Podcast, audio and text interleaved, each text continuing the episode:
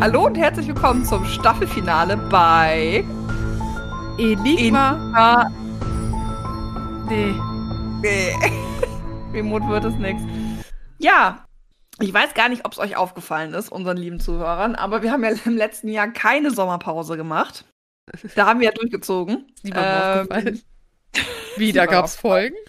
Hä? Da gab es eine Folge. Kann man sich ja nochmal anhören, falls man uns ähm, sonst im Sommerloch hier ganz doll vermissen wird. Aber wir hatten dadurch eine sehr ungewöhnlich lange Staffel 2. Ja, ich habe ich hab die Taschentücher dabei, weil ich mich jetzt von der Staffel 2 verabschieden muss. Ja, musst du jetzt, weil sie wird jetzt heute mit dieser Folge ein Ende Sie finden. liegt mir sehr am Herzen. Ja, sie war auch besonders lang. Aber wir gehen jetzt in die Sommerpause. Ja, nach der heutigen Folge.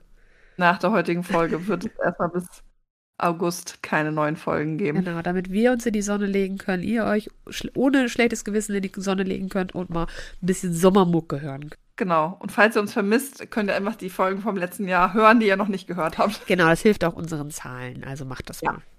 Ja. Oder ihr hört Folgen einfach drei, vier, fünf, sechs, sieben. Schleife. 50 Mal, ist gar kein Problem. Wir haben da nichts gegen. Ich finde, uns kann man immer zuhören. Ich auch. Ich habe noch eine Frage an dich. Na, Ist die Vampir-Folge immer noch die erfolgreichste? derzeit ja. Dicht gefolgt vom Krampus. Ah, ja gut, aber der hat jetzt auch schon drei Winter hinter sich. Der hat, der, der, der ist schon Lebemann, doch. That's funny. Very much so. Ja, auf jeden Fall sind wir jetzt äh, beim großen Staffelfinale angekommen. Äh, und diese ikonische Staffel wird mit einer Ikone enden. Mit einer Ikone. Mit Michael Ja. Jackson. Nee. Mit Britney Spears. Nee. Madonna. Äh, nee. Elvis. Äh, nee. Mir fallen keine Ikonen mehr ein. Ja, du bist auch sehr musikalisch unterwegs. Schauspieler? Ja. Männlich? Nein. 20. Jahrhundert? Ja. Marilyn Monroe. Korrekt. Yes! Waren da, wie viele Fragen waren das? Ich habe keine Ahnung. 20 waren es nicht. nee. Ja, ich habe äh, heute ein bisschen Material zu Marilyn Monroe Spannend. oder auch bekannt als äh, Norma Jean Baker Mhm. äh, mitgebracht, denn ihr Tod ist ja so ein bisschen mysteriös. Ja. So ein bisschen wie bei Natalie Wood. Ja. Ist es ein True Crime? Ist es keiner? It's a true story. It's a true story. Es hat viele wahre Elemente und am Ende müssen wir mal draus gucken, was wir draus machen können. ja. Äh, an der Stelle hier eine kurze Triggerwarnung, weil wir gleich über ähm, Selbstmord reden werden Und sexuellen Missbrauch. und sexuellen Missbrauch, genau. Einstiegsfrage. Was weiß ich denn über Mar- Marilyn Monroe? Richtig. Du kennst mich so gut. Ja, nach so einer langen Staffel. Marilyn Monroe ist eine Schauspielerin 50er Jahre. Mhm. Ja. Mit, wurde, zu einer Sexikone, wie nennt man das? Also total heiß begehrt. Sexsymbol. Sexsymbol, so heißt das genau. Total heiß begehrt mit äh, den Kurven, die sie hat. Das wäre so der perfekte Körperbau. Sie war blond und was ich, also sie hat ganz, ganz viele bekannte Filme auch gedreht, auch mit mehreren bekannten Schauspielern. Und was ich gehört habe über sie, ist, dass sie hochintelligent war und mit diesem Blondchen-Image immer gespielt hat, weil das natürlich den Erfolg brachte. Und eine höchst faszinierende Persönlichkeit. Ihr wurde auch eine Affäre mit JFK an, äh, nachgesagt. Das sind jetzt die Sachen, die mir so ganz spontan einfallen. Berühmte Szene mit ihr über diese, wo der Wind hochpustet und ihre, ihr, ihr Kleid hochfliegt. Das ist ein Poster, was in vielen, vielen ähm, Zimmern hing. Ja, das ist somit, das glaube ich, äh, eins der meist veröffentlichten Bilder Ja, von ihr auf jeden Fall. Ähm, ist übrigens Teil eines Films. Films. War das Some, Some Like It Hard? Oder welcher Film war das, wo sie das macht? Das verflixte siebte Jahr. Das verflixte siebte Jahr, guck mal. Okay. Sie über den U-Bahn-Schacht.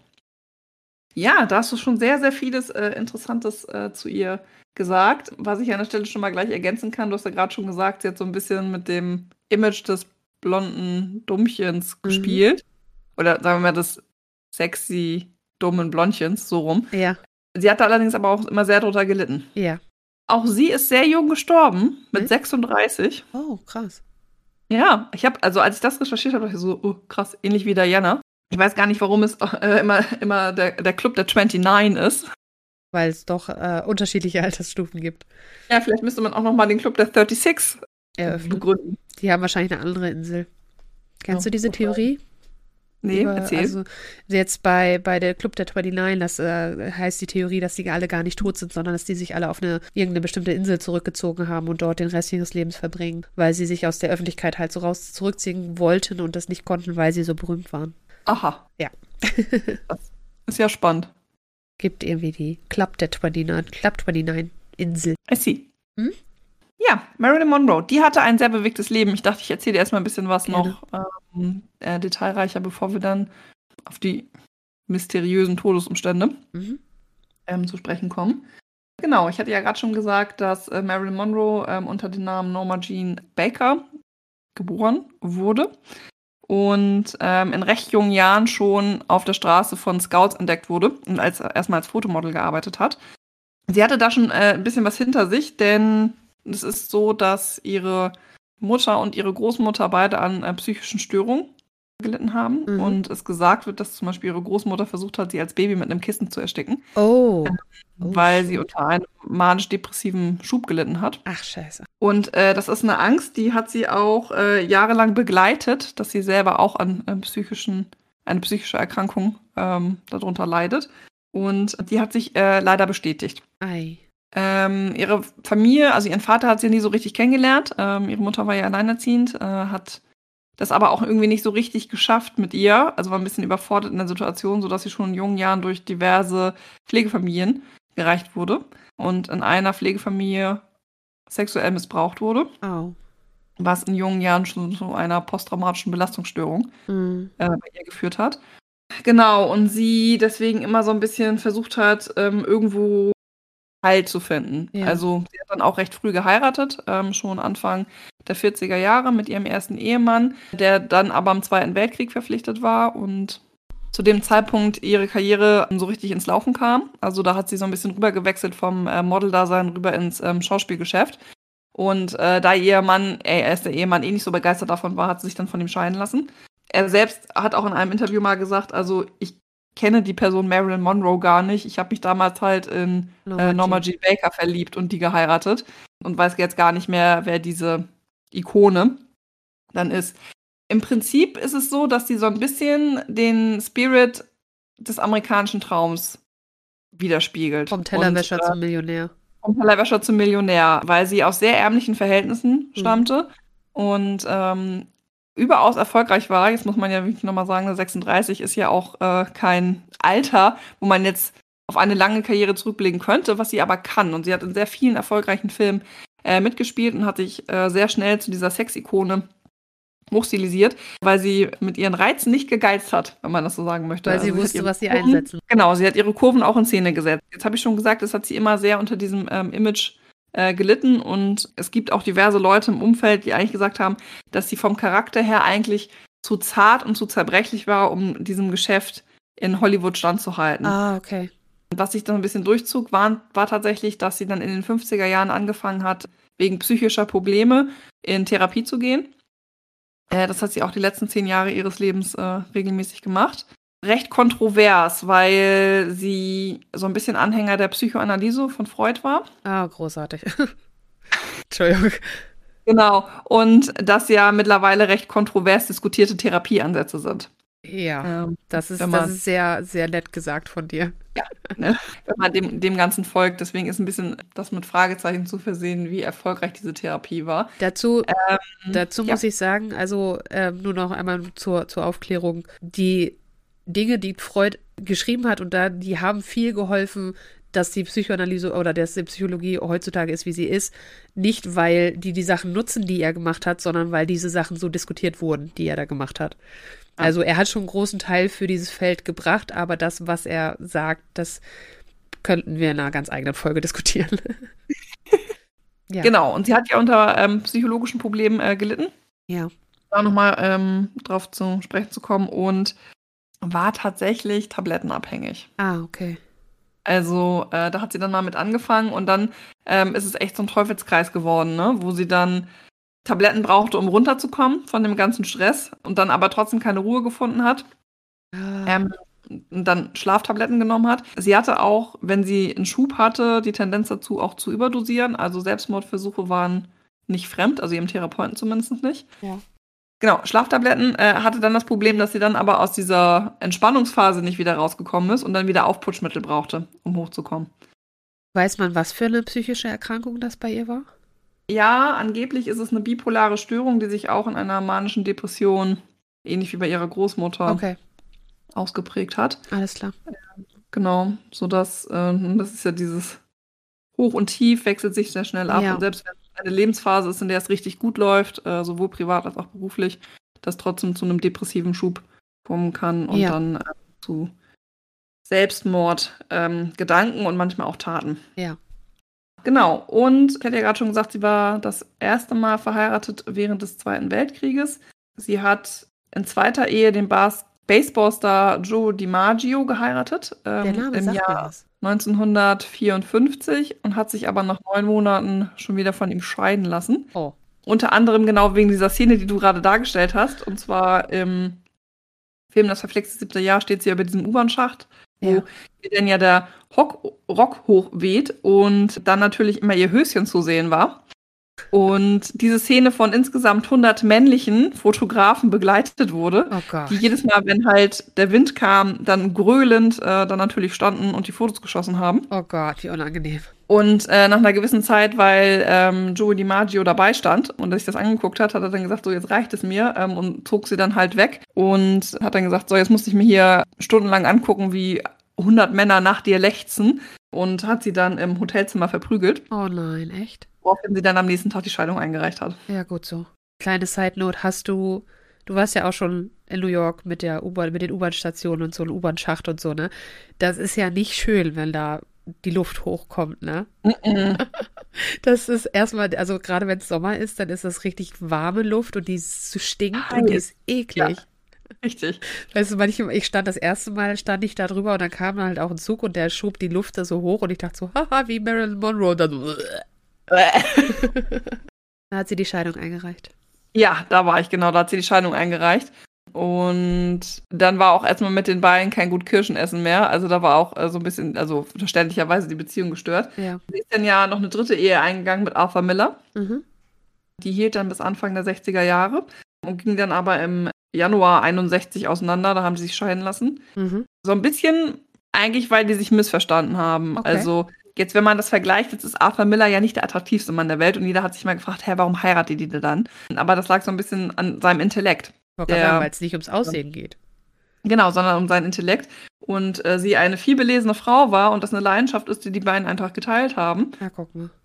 Und er hat sogar einen Film für sie geschrieben an dem sie teilgenommen hat. Da ist es dann aber so ein bisschen zum Bruch gekommen bei den beiden, weil sie sich von ihm unverstanden gefühlt hat, äh, weil er sie in seinem Tagebuch, das sie dann heimlicherweise gelesen hat, Au. so ein bisschen als erwachsenes Kind, für das er Mitleid empfinden würde, Au. bezeichnet hat. Und er wiederum hatte das Gefühl, sie würde seine Arbeit nicht wertschätzen. Ach so. Weil er sich extra die Mühe gemacht hatte, das Skript für sie zu schreiben. Naja, man liest aber auch nicht einfach den, den, das Tagebuch von jemand anders. Das sind wirklich die, die intimsten Gedanken. Dann forderst du es heraus, dass du was herausfindest, was du nicht wissen willst. Ja, genau. Und da ging es dann so ein bisschen durch, äh, also auseinander. Und im Frühjahr 61 kam es aber dann wieder mit ihrem zweiten Ex-Ehemann, also die Maggio, zu einer Annäherung. Und angeblich war auch in der Diskussion, dass die äh, beiden wieder heiraten. Allerdings ist sie dann ja in der Nacht vom 4. auf den 5. August 1962, also dann knapp anderthalb Jahre später, verstorben. Ah, krass. Ähm, und ähm, die Maggio hat aber tatsächlich bis zu seinem Tod dreimal in der Woche rote Rosen an ihr Grabdenkmal äh, niederlegen lassen. Wow. Und seine letzten Worte seien wohl gewesen, als er in den 90ern gestorben ist. Jetzt kann ich endlich Marilyn wiedersehen. Oh, das hätte soweit nicht kommen müssen, hättest du sie nicht verprügelt, mein Freund. Ja, die hätten äh, durchaus ein paar gute Jahre haben können. Aber trotz dieser ganzen Geschichte und dass sie sich wieder angenähert haben, ist es so, dass sie diverse Affären hatte. Zumindest gerüchteweise. Ihr dann eine nachgesagt wurde mit JFK, ja. die politisch ja hochbrisant äh, gewesen sein soll und angeblich gibt es ja auch dazu Tonbandaufnahmen, die bestätigt haben, dass die beiden Sex miteinander hatten. Okay. Die möchte ich Und, nicht hören. ja, und nicht nur mit JFK, sondern sie hat ja dann auch was mit seinem Bruder angefangen. Äh, mit äh, Bobby Kennedy, also Robert Kennedy, der war zu dem Zeitpunkt, glaube ich, Außenminister. Ich glaube auch, ja. Und auch dazu soll es angeblich Tonbandaufnahmen geben. Die gibt es aber heute nicht mehr. Sind verschwunden. Ach, oh, das ist ja mal ja, passend. Convenient, wolltest du Ja, sagen. ich ne? wollte konvenient sagen. Und äh, tatsächlich ist es so, dass der letzte öffentliche Auftritt von Marilyn Monroe am 19. Mai 1962 bei der Geburtstagsgala von ähm, John F. Kennedy war. Wo das berühmte Lied. Happy Birthday, Mr. President, von ihr gesungen wurde. Ja. Genau. Das wird ja auch immer noch vielfach nachgemacht, wenn es um solche Situationen geht. Das ist auch eine medial-historische Situation gewesen. Also man muss dafür sagen, das, was sie da so in ihrem Leben erreicht hat, das ist schon recht beeindruckend. Fun Fact: Wusstest du, dass sie bei Frühstück bei Tiffany die Hauptrolle spielen sollte? Nein, der spielt ja, Audrey Hepburn. Genau. Das Filmstudio hat dann am Ende gesagt, aufgrund des Tablettenkonsums von Marilyn ist sie so ein bisschen unzuverlässig geworden. Ah. Arbeit. Und sie hatte eigentlich auch im Mai 62, als sie diese Geburtstagsgala besucht hat, äh, eine andere Verpflichtung, wo sie erst eine Genehmigung hatte, quasi von den Dreharbeiten ähm, wegzubleiben für diese Gala, weil sie extra nach New York fliegen wollte und dann wieder zurückkommen wollte. Hat allerdings aufgrund von Migräneattacken von ihren eigentlichen 30 Drehtagen gerade mal 13 absolviert. Und dann wurde ihr halt gesagt, nee, dann, jetzt haben wir keine Zeit dafür, wir müssen ja immer fertig werden. Die ist dann trotzdem geflogen. Und weil die 13 Drehtage, die sie dann da verbracht hat äh, am Filmset, äh, irgendwie so im Delirium abgelaufen sind, hat man dann gesagt, ja, nee, dann verzichten wir ganz auf sie. Ah, okay. Und ähm, hat sich da so ein bisschen äh, quergelegt mit den verschiedenen ähm, Filmstudios. Genau, so, das war also ihr letzter öffentlicher Auftritt und dann ist sie leider in der Nacht, wie ich ja schon gesagt habe, vom 4. auf den 5. August 1962 verstorben. Mhm. Was ist passiert? Erzähl's mir. Ja, man muss sagen, dass der ganze 4. August schon so ein bisschen mysteriös abgelaufen ist oder beziehungsweise voll von äh, Ereignissen war. Also es war kein langweiliger Tag äh, für Marilyn. Ja. Es ging damit los, dass in ihrem Haus sowohl ihre Haushälterin Eunice Murray als auch ihre Pressesprecherin, also ihre PR-Agentin Patricia Newcomb zugegen waren. Ihre PR-Sprecherin hatte in dem in ihrem Haus übernachtet, weil sie an der Bronchitis litt und nach Hause fahren wollte. Und von dem Tag berichtet wird, dass Marilyn so gegen neun aufgestanden ist, zum Frühstück nur ein Grapefruit-Saft hatte und äh, ihre PR-Sprecherin äh, mittags aufgestanden ist, also deutlich später, es dann zu einem Streit kam, dessen Inhalt nicht bekannt ist. Okay, weil eine von Und beiden ihre- tot ist. und ihre PR-Sprecherin dann das Grundstück verlassen hat. Sie kam allerdings ein bisschen später wieder, um noch Sachen äh, mit Marilyn zu klären.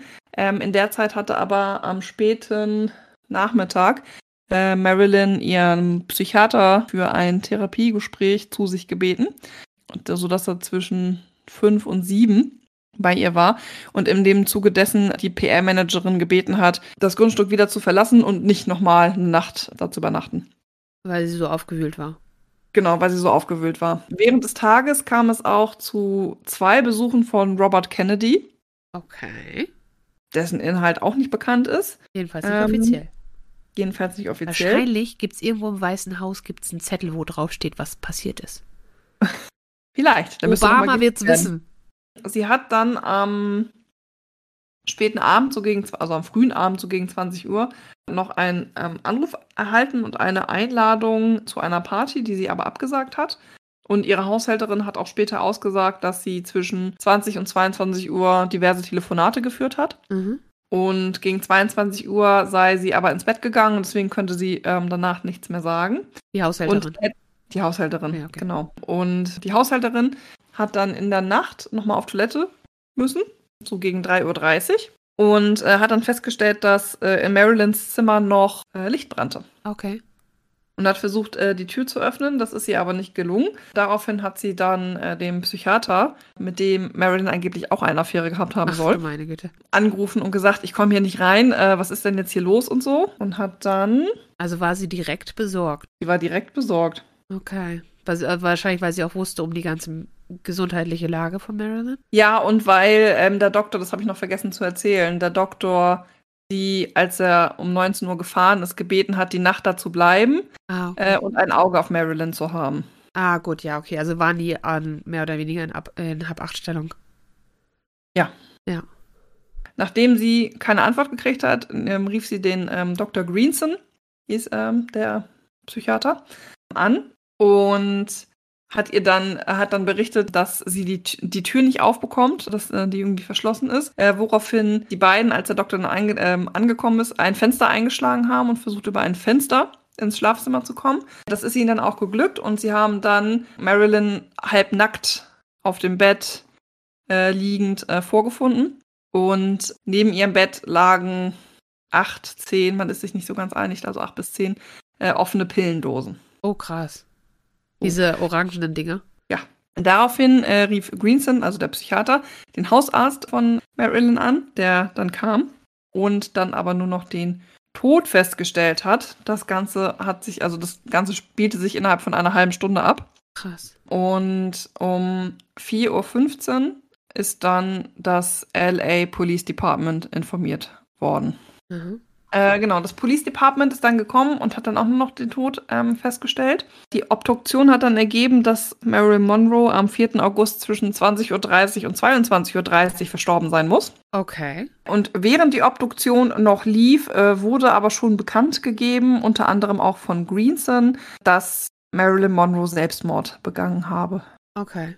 Äh, in ihrem Totenstein steht drin, dass sie an einer Überdosis Barbiturate gestorben ist, in Kombination mit äh, Schlafmitteln und äh, Antihistaminika. Mhm. Und vermutlich Selbstmord vorliegt. Okay.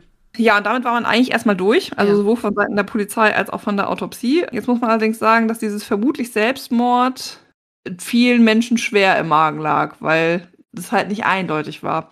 Und die Polizei dazu verpflichtet ist, sobald es eine unnatürliche Todesursache ist, und das ist es ja in dem Fall gewesen, jetzt egal ob Fremd- oder Eigenverschulden, ähm, immer eine Ermittlung durchgeführt werden muss, wie die Todesumstände dann waren. Ja.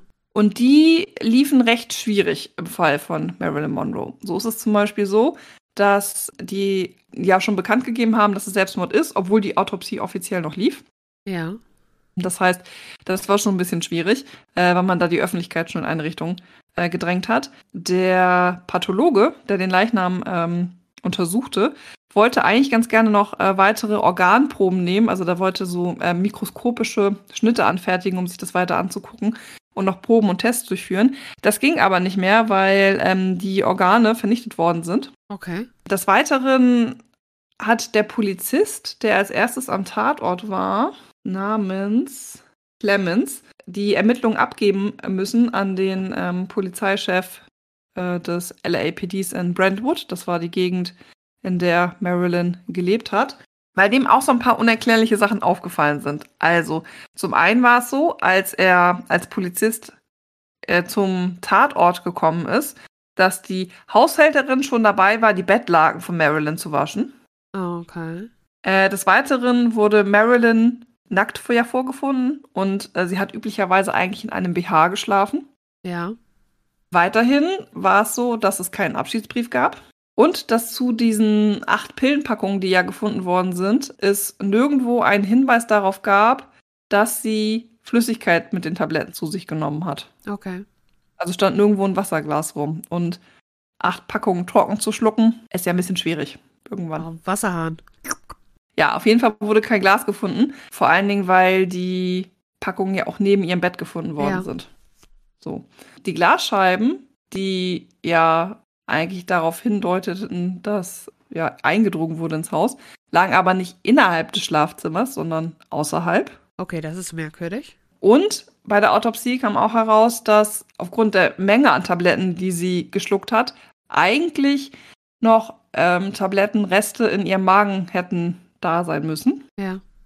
Waren es aber nicht. Okay. Und das spricht eigentlich dafür, dass sie die Medikamente, wenn sie sie selbst eingenommen hat, nicht oral eingenommen hat. Aber gab es denn irgendwelche Anzeichen von Einstichen?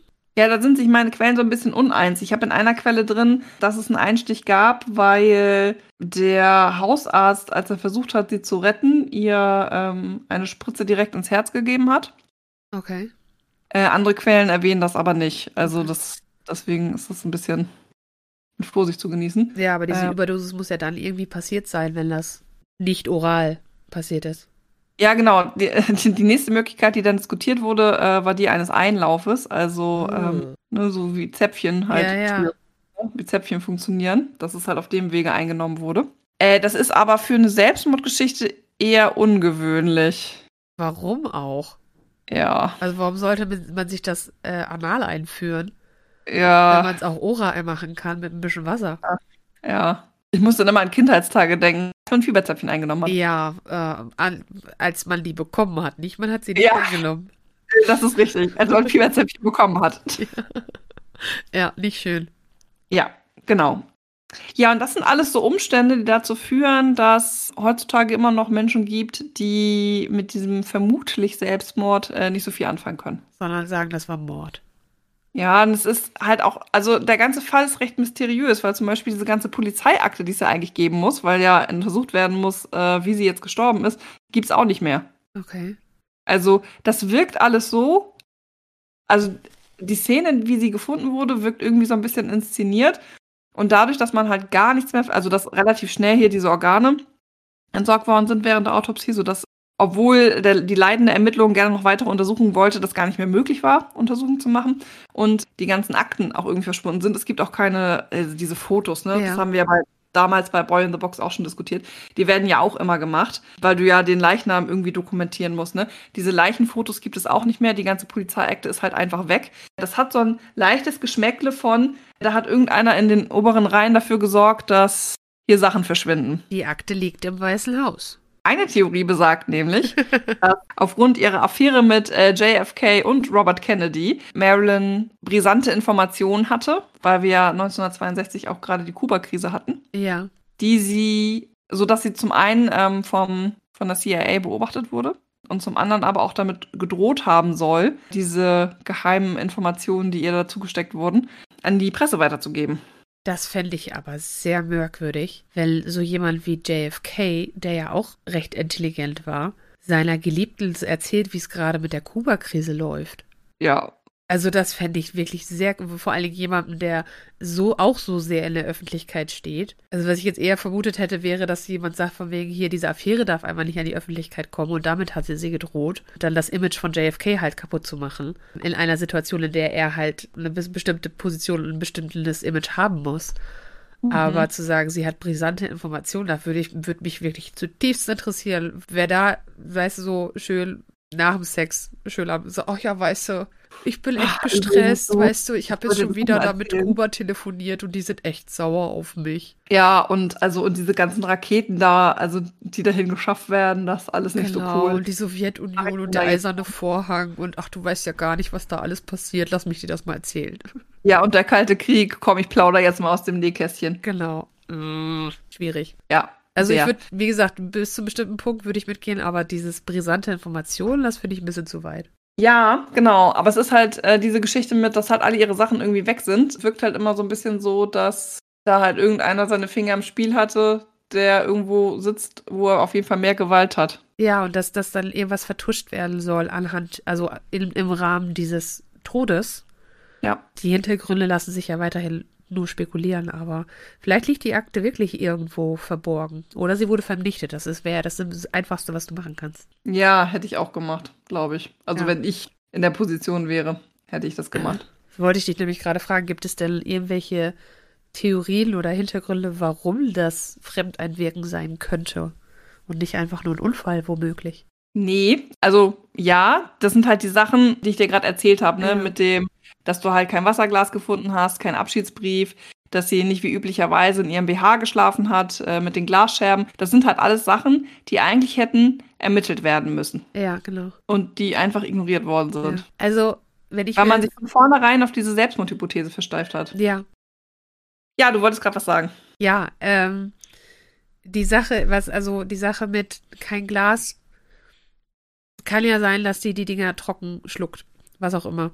Dass sie BH. Ja, und das, ähm, genau, dass hier im Magen, Entschuldigung, dass ich unterbreche, keine Tablettenreste gefunden wurden, sind, Ja. sondern dass sie wahrscheinlich über einen Einlauf die Tabletten hätte nehmen müssen. ja, also wie, wie gesagt. Wiederum ja, was das Wasserglas er erklären würde, das Fehlende. ja, Entschuldige. Alles jetzt. gut. Aber ich meine, das, das, das, das fehlende Wasserglas, finde ich, lässt sich erklären. Der BH fehlend lässt sich auch erklären. Mein Gott, vielleicht gibt es auch wirklich Nächte, wo sie sich den BH dann ausgezogen hat. Man hat sie wahrscheinlich nicht rund um die Uhr beobachtet, wie sie jetzt schläft oder nicht. Und auch der abfehlende Abschiedsbrief, wenn sie, wenn es vielleicht ein Unfall war, dass sie aus Versehen zu viel genommen hat.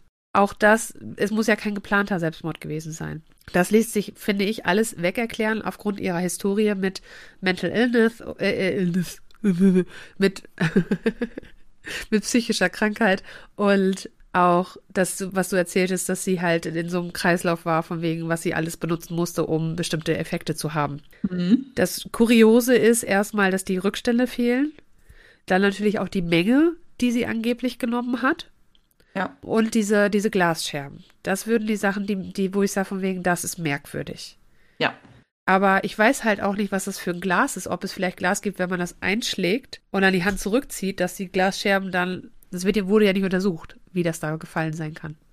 Nee, weil es einfach komplett ignoriert wurde, ne? Ähm, genau. Und das ist. Eine Entschuldigung. ja. Das ist vielleicht Nee, auch einfach die, die, dass sie gesagt haben, da brauchen wir uns nicht drum kümmern. Selbstmord fertig. Mhm. Dass es gar nicht Vertuschung ist, sondern einfach, ach komm, wir haben anderes zu tun, wir haben wichtige Aufgaben. Wenn wir wissen, die ist, die ist halt tot, weil sie einen Selbstmord, alles klar, brauchen wir nicht weiter untersuchen. Ja, aber die Frage ist dann so ein bisschen, ob das dann vernünftig ermittelt wurde, ne? Also, Wahrscheinlich.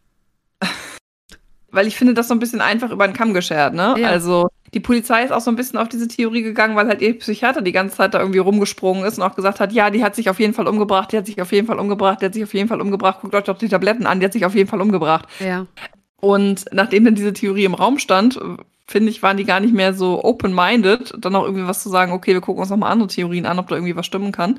Diese Verschwörungstheorie gegen die Kennedys, die ist ja auch äh, das erste Mal vom BBC aufgegriffen worden, Mitte der 80er. BBC Vorher, wieder. Mhm. Vorher stand da noch gar nichts irgendwie ähm, im Raum, also Mhm. auch deutlich, ja, über 20 Jahre später erst ist diese Hypothese formuliert worden. Obwohl ja diese Affäre so ein bisschen so ein offenes Geheimnis war, ne? wenn man jetzt auch nochmal dieses sinnliche Happy Birthday, Mr. President. Wobei ich mich da auch ein bisschen gefragt hat, wie sehr war die da vielleicht auch im Drogendelirium. Also, Richtig. Von dem, was du vorher erzähltest. ja, Vielleicht war Also- einfach nur durch, die Frau. ja, vielleicht auch das. Und dann hatte sie nicht mehr so richtig Kontrolle über ihre Aktion, die sie da durchgeführt hat. Witzigerweise gibt es ja, abgesehen davon, dass die Kennys direkt dafür verantwortlich sein sollen, noch eine Theorie. Da musste ich ein bisschen lachen in der Recherche. Denn angeblich ist es so, dass die Mafia unter Leitung von Jimmy Hoffa, Ja. wenn du nochmal an unseren Jimmy Hoffa-Fall denkst, den ich Ja. auch schon dargestellt habe, Beweise, in Anführungsstrichen, so gelegt haben soll, dass die Kennedy-Brüder für den vielleicht Mord verantwortlich gemacht werden können. Ah, der wollte denen was anhängen. Ja. Das ist die zweite Theorie, die so groß äh, im Raum steht. Also, ich finde beide Theorien sehr weit hergeholt. Ich muss allerdings sagen, also ähnlich wie bei Natalie Wood, dass ich den Tod aber auch schon mysteriös finde. Also ich finde ihn schon zum Teil irgendwie erklärbar, aber zum Teil auch irgendwie nicht.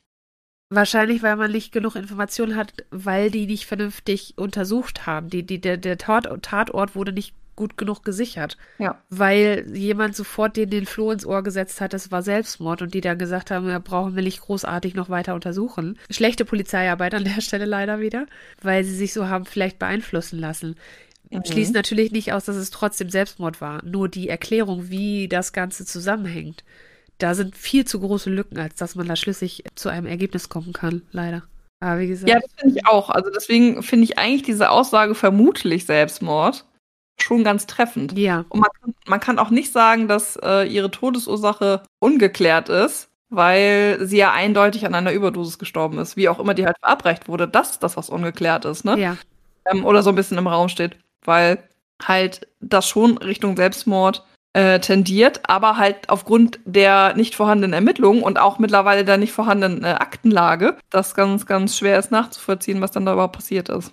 Ja, und dann diese, die, die fehlende Dokumentation forciert ja dann diese ähm, Verschwörungstheorien. Ja. Von wegen, wer könnte da seine Hände im Spiel haben und alles. Aber das sind Genau. ja auch teilweise Dinge, die erst im Nachhinein jetzt passieren. Ja. Also wenn sie 62 gestorben ist, das ist ja jetzt auch schon 61 Jahre her.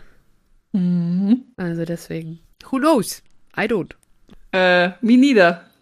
Und wir werden den Fall an dieser Stelle auch nicht mehr lösen können. Aber eine, auch wieder eine sehr einflussreiche Persönlichkeit in dem Feld, in dem sie gewirkt hat. Sehr. Und ich glaube, wann war's?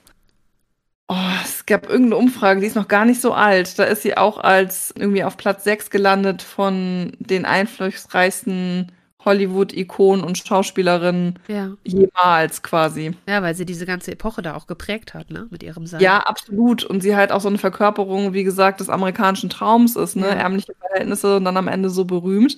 Ja, und sie einfach so das Symbol für die 50er, Anfang 60er, jetzt ist ja 62 schon gestorben, aber vor allen Dingen ähm, für die 50er Jahre ist, wie, wie Hollywood ist, ne? So Ja. stellt man sich den alten Hollywood-Glamour vor. Ja. Sie hat sich, soweit ich aber auch weiß, auch für, für Menschenrechte eingesetzt, ne? Gerade auch ähm, Zeit von äh, Rassismus und Jim, Jim Crow-Ära und so weiter. Ja. Da war sie auch aktiv. Was Ja. sie ja auch wieder als Person total spannend macht. Weswegen auch dieser, ich glaube, so, also als Ikone auch geworden, man weiß ja nicht, was hinterher aus ihr geworden wäre, aber so ein tragischer Tod ist natürlich auch manifestiert, die, das sich in der Erinnerung der Menschen dann, dass sie dann halt auch da bleibt als Ikone. So Ja. erinnert man sich an sie. Ja, und deswegen dachte ich, ist dieser Fall ein äh, würdiger Abschluss für unsere zweite Staffel, die jetzt hier ein offizielles Ende findet. Nein, lass es nicht zu Ende gehen. Ja, wir bedanken uns vor der Sommerpause nochmal bei unseren Zuhörern Ja. für die Treue, Wenn Die hoffentlich treu auch- wart. die hoffentlich auch im August wieder einsetzt, wenn wir wieder da sind mit neuen Folgen. Ja, wir freuen uns darauf, aber erstmal freuen wir uns auf unsere Sommerpause. Genau, und wünschen euch auf jeden Fall einen tollen Sommer, den ihr jetzt genießen könnt. Wir sind immer noch auf Insta. Ed Corey und Chrissy. Ja, und ansonsten haben wir uns eigentlich vorgestellt am Anfang der Folge. Ja, nee, weiß ich nicht. Mir gegenüber sitzt Chrissy. Mir gegenüber sitzt Corey. Wir beide sind Enigma. Und wir hören uns dann demnächst wieder. Bis zum nächsten Mal.